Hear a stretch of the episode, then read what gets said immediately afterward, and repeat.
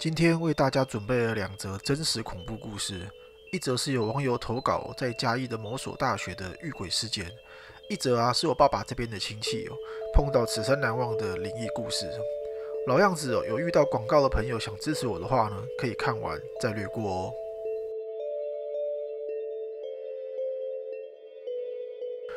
这是发生在我大学二年级时的故事。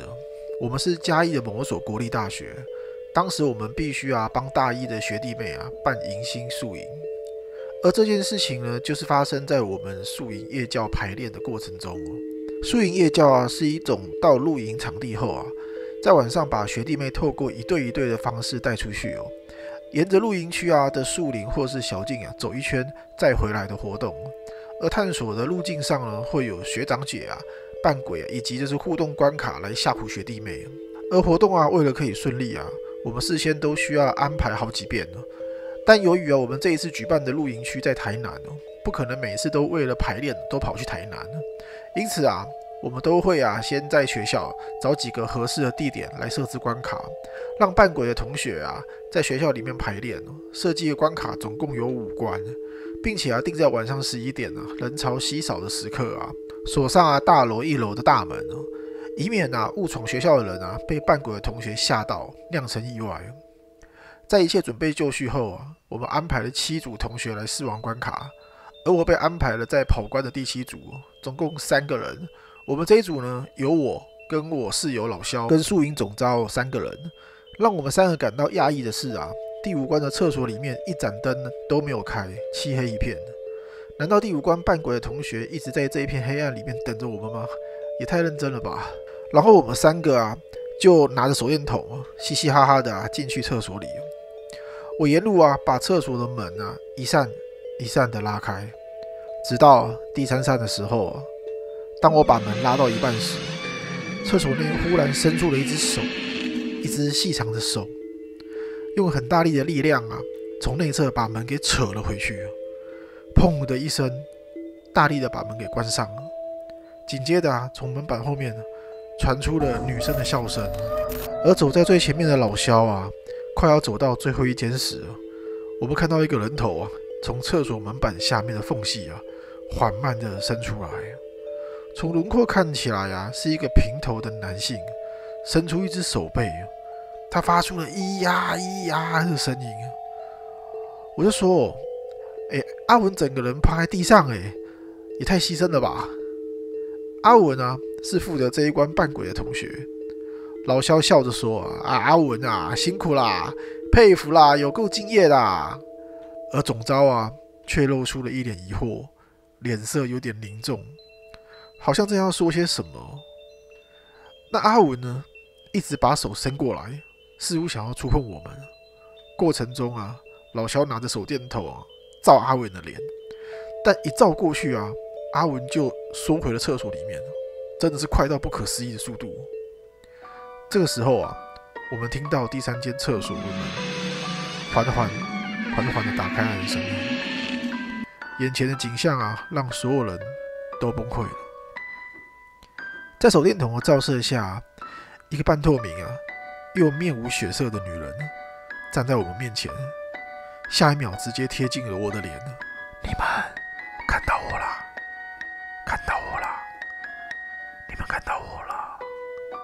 我们三个啊被吓到大叫，拔腿狂奔，没有人敢回头看后面的景象。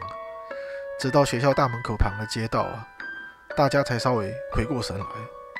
总招啊很喘很喘的说：“阿文，阿文，今日你根本就没来啊！”听到这一句话，我感到背脊一阵发凉，因为我没有管制大楼的出入啊，所以并不会有其他人进去。而刚刚呢，厕所里确实有一个平头的男生。现在仔细回想一下，我们学校的厕所有防偷窥的小台阶，而马桶呢是放在小台阶上的，不论什么样的角度啊，都没有办法把头啊伸出门底下的缝隙，除非把身体啊扭成很不自然的形状。最后，我们决定啊，明天一早就去附近的庙里面拜拜收金。最后，在一起走回家的路上。我发现总招和老肖好像停下脚步，跟我呢有十步之间的距离哦。我听到总招啊发抖的声音：“你你，哎你你肩膀上怎么有一个女人啊？”感谢这名网友的投稿哦，我永远记得啊，在这部影片我剪完的时候啊，结果我的 YouTube 的那个奖牌啊，就直接这样从桌上掉落下来，吓得我实在是先去拜拜哦，然后才有了后面这一则影片。好哦，那我们接着来讲第二则故事喽。在屏东的某个村镇上，有一对老夫妻，镇上的人啊，都叫他们张爸张妈。他们住在一栋旧公寓里，三层楼的透天处。养有一个八岁大的儿子。有一天，张爸出门办些事情，家里突然有人按门铃。张妈接起对讲机说：“请问你找谁？”但是电话的另一头啊，完全没有声音。就这样静默了十几秒。张妈以为是恶作剧，就挂掉了。隔天呢，一样的事情再发生一次，接起对讲机还是没有人回应。张妈便大声叫骂。你给我看了几盖啊！我准备报警啊！电话挂掉前呢，听到女人笑了几声。最后啊，有一次张爸到一楼直接开门面对这个女人之后，张爸的行为就开始变得很诡异。有时候会听到一楼有人叫他，便不自觉的会往一楼走，在大街上乱逛，甚至啊是在没有穿衣服的情况下也会这样。张妈啊。便请道士来捉鬼，请风水师啊来改运。不过这些方法都没有得到改善。又是一次啊门铃作响，张妈直接打开大门。不过啊往门外左看右看，整条大街上啊都没有人。八岁大的儿子啊在客厅指着门口说：“妈咪妈咪，姐姐想要进来玩。”张妈吓得赶紧把门关上了，就问儿子刚刚看到了什么。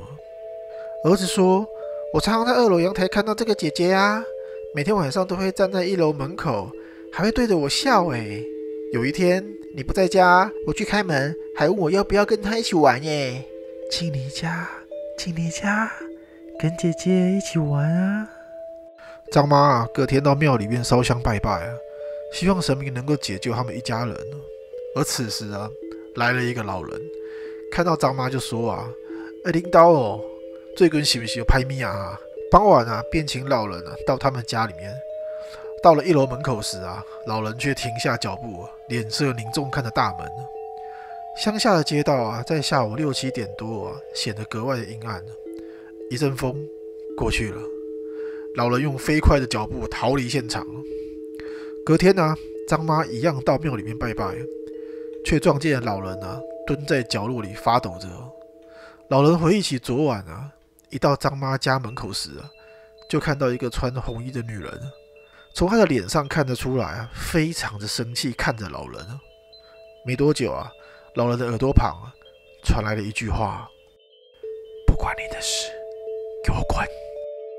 老人当时发抖，说着啊：“这个女人啊，她跟着你先生已经很久了，前世本来是要嫁给张爸的，但是女方还没有嫁成就过世了，冥婚啦。”你知影不？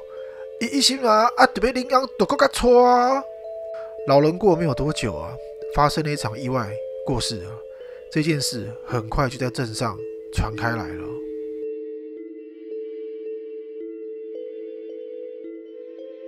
没多久，张家每天晚上睡觉都还会听到有人在房间里走来走去的声音。